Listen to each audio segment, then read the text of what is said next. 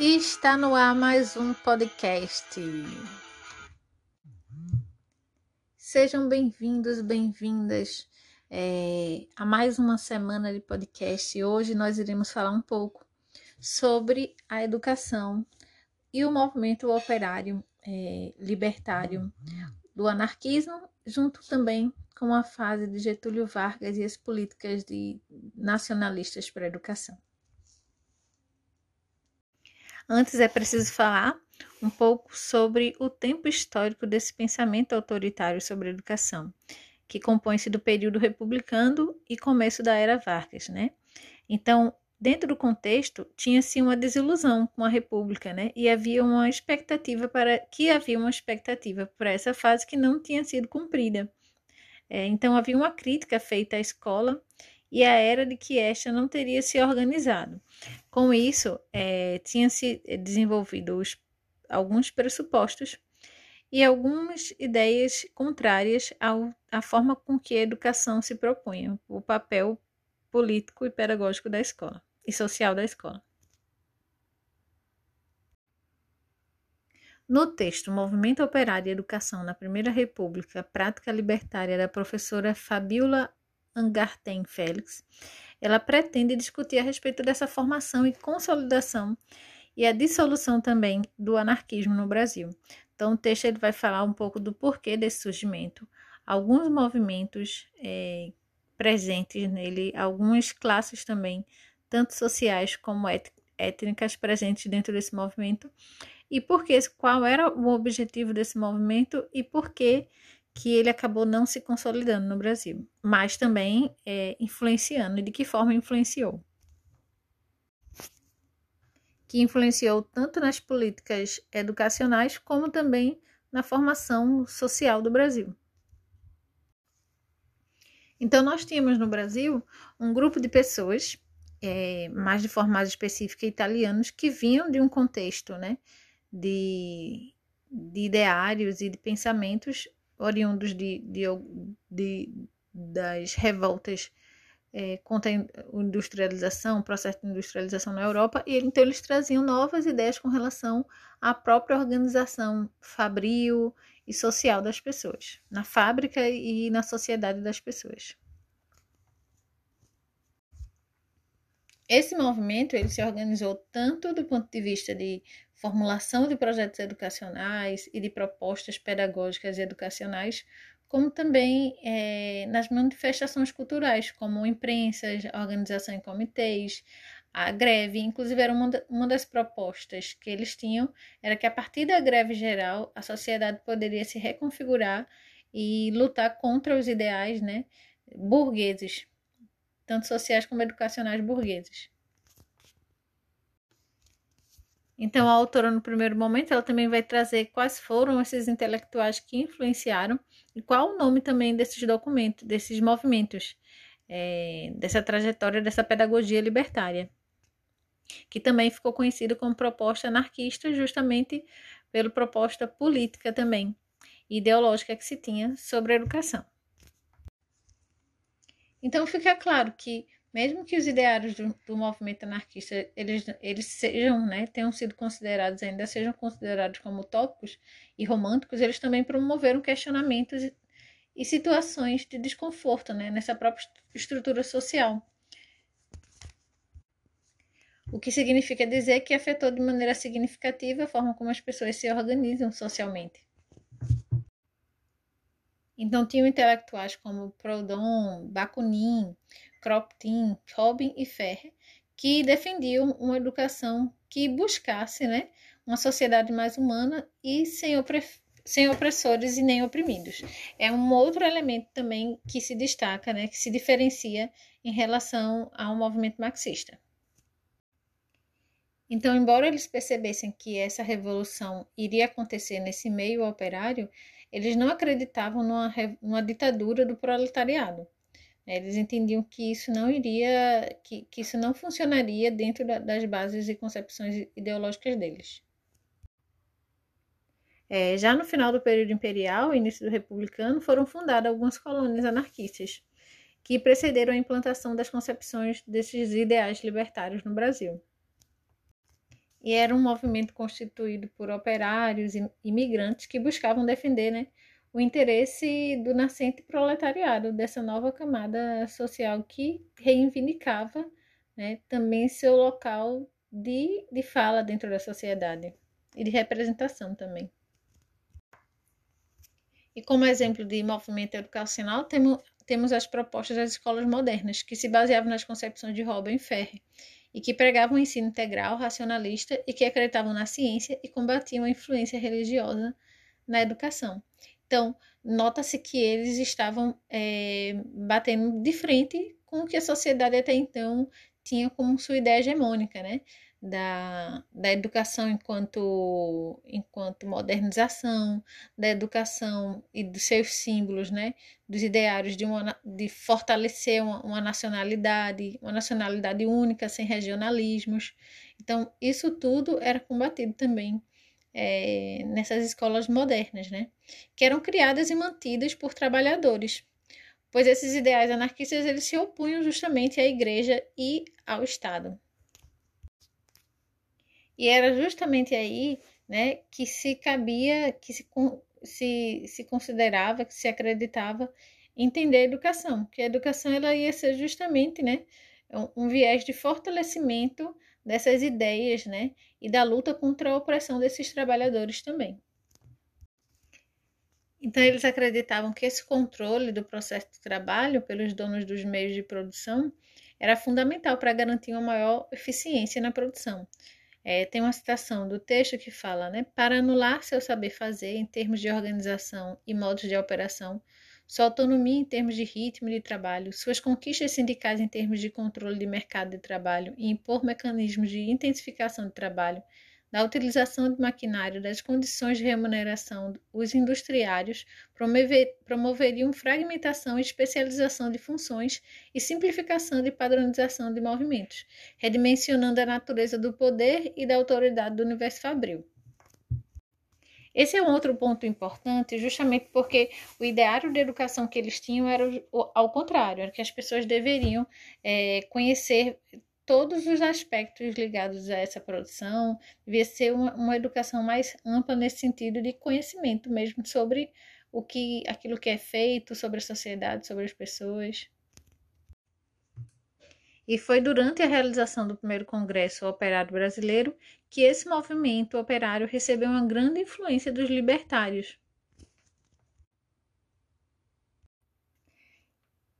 E aí, um, um dos teóricos que eles é, são influenciados também é o Proudhon, que ele vai dizer justamente isso que eu vinha colocado aqui, que o homem ele deve ter acesso ao universo de conhecimentos e funções, a fim de se tornar uma pessoa completa e autônoma, não essa fragmentação que era possibilitada por essa educação burguesa. Então, é, ela compreende também que nessa primeira metade do século XX as ideias libertárias eram hegemônicas no movimento operário. E a gente pode perceber isso, inclusive, nas obras. É, tem uma das obras que é de Jorge Amado, que se chama, é uma trilogia que se chama Subterrâneos da Liberdade, e que ele narra bem esse movimento dessa, desse século, desse começo do século XX. Mas e então, né, qual era realmente a proposta de educação, se eles criticavam né, essa forma do, do da, da, organização industrial e se eles propunham né, que o homem ele deveria ser completo, ter essa autonomia através dessa consciência desse todo também. Né? E de acordo com as teorias que eles traziam, essas teorias utópicas, a sociedade libertária teria grupos organizadores que sugeririam direcionamentos. Então, os homens eles deveriam assumir as responsabilidades da sociedade para serem livres. Isso tudo marca justamente essa luta por sua construção, pela construção dessa identidade de classe, né? Que definindo-se na sua revolta diária contra as condições né, adversas as condições atuais que eles, que eles se, se encontravam, e contra esses projetos sociais dessas instituições que eles consideravam instituições de ideários burgueses. É importante, é importante também colocar que a educação ela não era o único nenhum principal agente né, responsável por essa transformação e, essa, é, e pela, pelo desencadeamento dessa revolução. Mas eles colocavam que sem essas transformações, né, a revolução social ela não poderia alcançar o êxito que eles haviam desejado.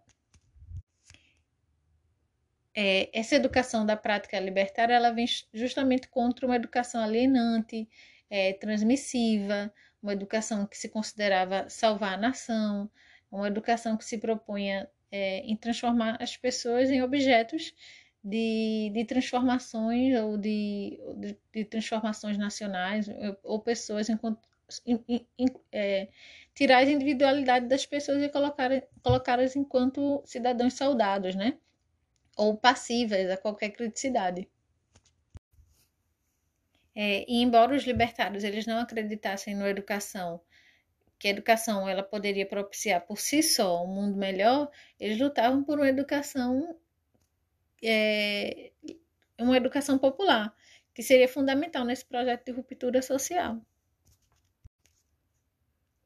Então, a própria pedagogia libertária deveria lutar ao lado dos explorados e deveria propiciar uma completa formação do trabalhador para que o Estado, a Igreja e entidades representantes do capitalismo não mais os oprimissem.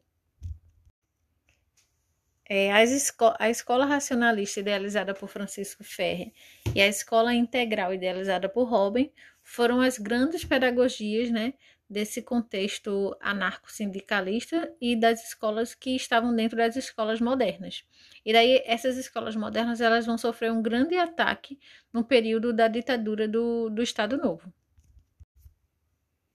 É, essas escolas racionalistas elas tinham como principal meta o trabalho da solidariedade, que era um dos, dos principais é, metas né, da educação. A educação deveria promover a solidariedade, né, a, o apoio mútuo, visavam formar um homem solidário, livre, autônomo, né, interessado nos problemas sociais e interessado na propagação dos ideais anarquistas. E também tinha o método da pedagogia integral racionalista, que baseava-se na ciência, buscava o desenvolvimento de todas as faculdades do homem, físico, intelectual e moral, e considerava fundamental para o processo de aprendizagem a valorização das características de cada educando e o respeito de seus interesses. Então, a gente percebe que essa ideia ela é contrária àquela ideia né, do, do cidadão soldado, que seria o cidadão formado para que, que colocaria o, o, o seu, a sua necessidade individual, é, que não colocaria, né? É, esse, esse sujeito que se fala aqui, ele não colocaria a sua individualidade é, ao lado, é, em, descartaria sua individualidade em prol de um interesse coletivo, né? Então, o professor ele deveria colaborar para desenvolver as aptidões naturais dos alunos e não oprimi-los, né? Nessa escola não haveria questão de premiação, castigo e o processo de ensino ele estaria mais valorizado do que necessariamente o processo final, o resultado final desse ensino. É importante colocar que essa educação libertária ela, está, ela estava para além das escolas de alfabetização, né? Então elas também tinham outras iniciativas pedagógicas, como a própria universidade e os centros de estudos sociais, que tiveram grande destaque em algumas mobilizações no campo de vista do, dos ideais do que eles propunham. Então, essa universidade popular e esses centros de estudos sociais, eles deveriam ser o germe de um movimento de libertação dos trabalhadores. Então, por tudo isso e por eles serem contrários, né, às ideias de, dessas instituições que eram dominantes, como a Igreja e o Estado, em 1919, o diretor-geral de Instrução Pública de São Paulo ela, ele fecha o estabelecimento de ensino fundado nesses ideais libertários, né, alegando que eles não cumpriam as exigências legais de funcionamento. Na verdade, eles não. Na verdade, o que eles não cumpriam na, é, eram os ideais políticos hegemônicos até então. Mesmo após todo esse período de repressão, é possível encontrar algumas escolas modernas, que moderadamente estão voltando a fazer parte da realidade brasileira e da escola politécnica. A exemplo disso, temos o próprio educador conhecido, que é Demerval Saviani. Então, resumindo, nessa prática educacional brasileira, ela sempre esteve muito ligada ao cunho liberal e a uma ideologia tecnoburocrática também, e aliada a uma formação de mão de obra, né? não de um sujeito de uma pessoa né? com alguma individualidade. E essa educação liberal ela formava, ela pretendia formar o homem individual sem laços de solidariedade, para que não tivesse condições de se unir em prol da luta contra a organização social vigente. As pessoas é, fragmentadas, sem união, elas não conseguem, elas não têm força de mobilização. Já o movimento libertário, ele teve origem nos imigrantes europeus que almejavam a criação de uma sociedade sem Estado, com um poder autônomo do proletariado e uma sociedade fraterna que se autogovernava. Governava. A partir disso, a gente percebe também que foram esses sujeitos que foram é, bastante minados nesse processo, né? Foram proibidos de, de falar em sua língua, né? os professores e as escolas foram vigiadas, né? Foram substituídos alguns professores que, que pudessem né, lecionar a língua e fortalecer esses ideais das identidades nacional brasileira, né, da pátria. É, e isso também é, foi incluído também algumas cadeiras, como a educação moral e cívica, é, a educação cívica, na verdade, né? Uma educação que servisse para que a, as pessoas pudessem criar essa identidade nacional. O que a autora coloca aí, que ao meu ver também, é que é, eles colocavam isso de uma maneira muito simplificada, né? Muito simplista, né? É, quando eles falavam que através de uma greve geral tudo seria resolvido. Né? E, e, eles não admitiam essa transição, né? Essa transição que seria gradativa, que seria através de uma ditadura do proletariado que era defendido por Marx. A partir dos anos 60, nesse movimento anarquista, ele acaba ganhando uma força tanto nacional como mundialmente. Né? E essas posições, mais, mas daí ele já vem com uma posição mais moderada em relação às próprias instituições sociais e com argumentos mais objetivos quanto à sua postura de anti-autoritária. Anti então, nos anos 90, era possível encontrar escolas modernas no Brasil que timidamente iam buscando né, direção, esse alcance dos objetivos próprios. Aí, nesse movimento, a gente vê é, a Escola Politécnica, que a gente vai ver aí Demerval Saviani, Silvio Galo, entre outros também que lutavam, né, da inclusão desses ideais dessa escola moderna, na, que lutam, né, pela inclusão desses, é, desses ideais da escola moderna nas leis de diretrizes e bases da educação. Então, Proudhon, ele propôs, né, a escola politécnica técnica a fim de superar essa alienação que é, que é acarretada pela divisão social do trabalho.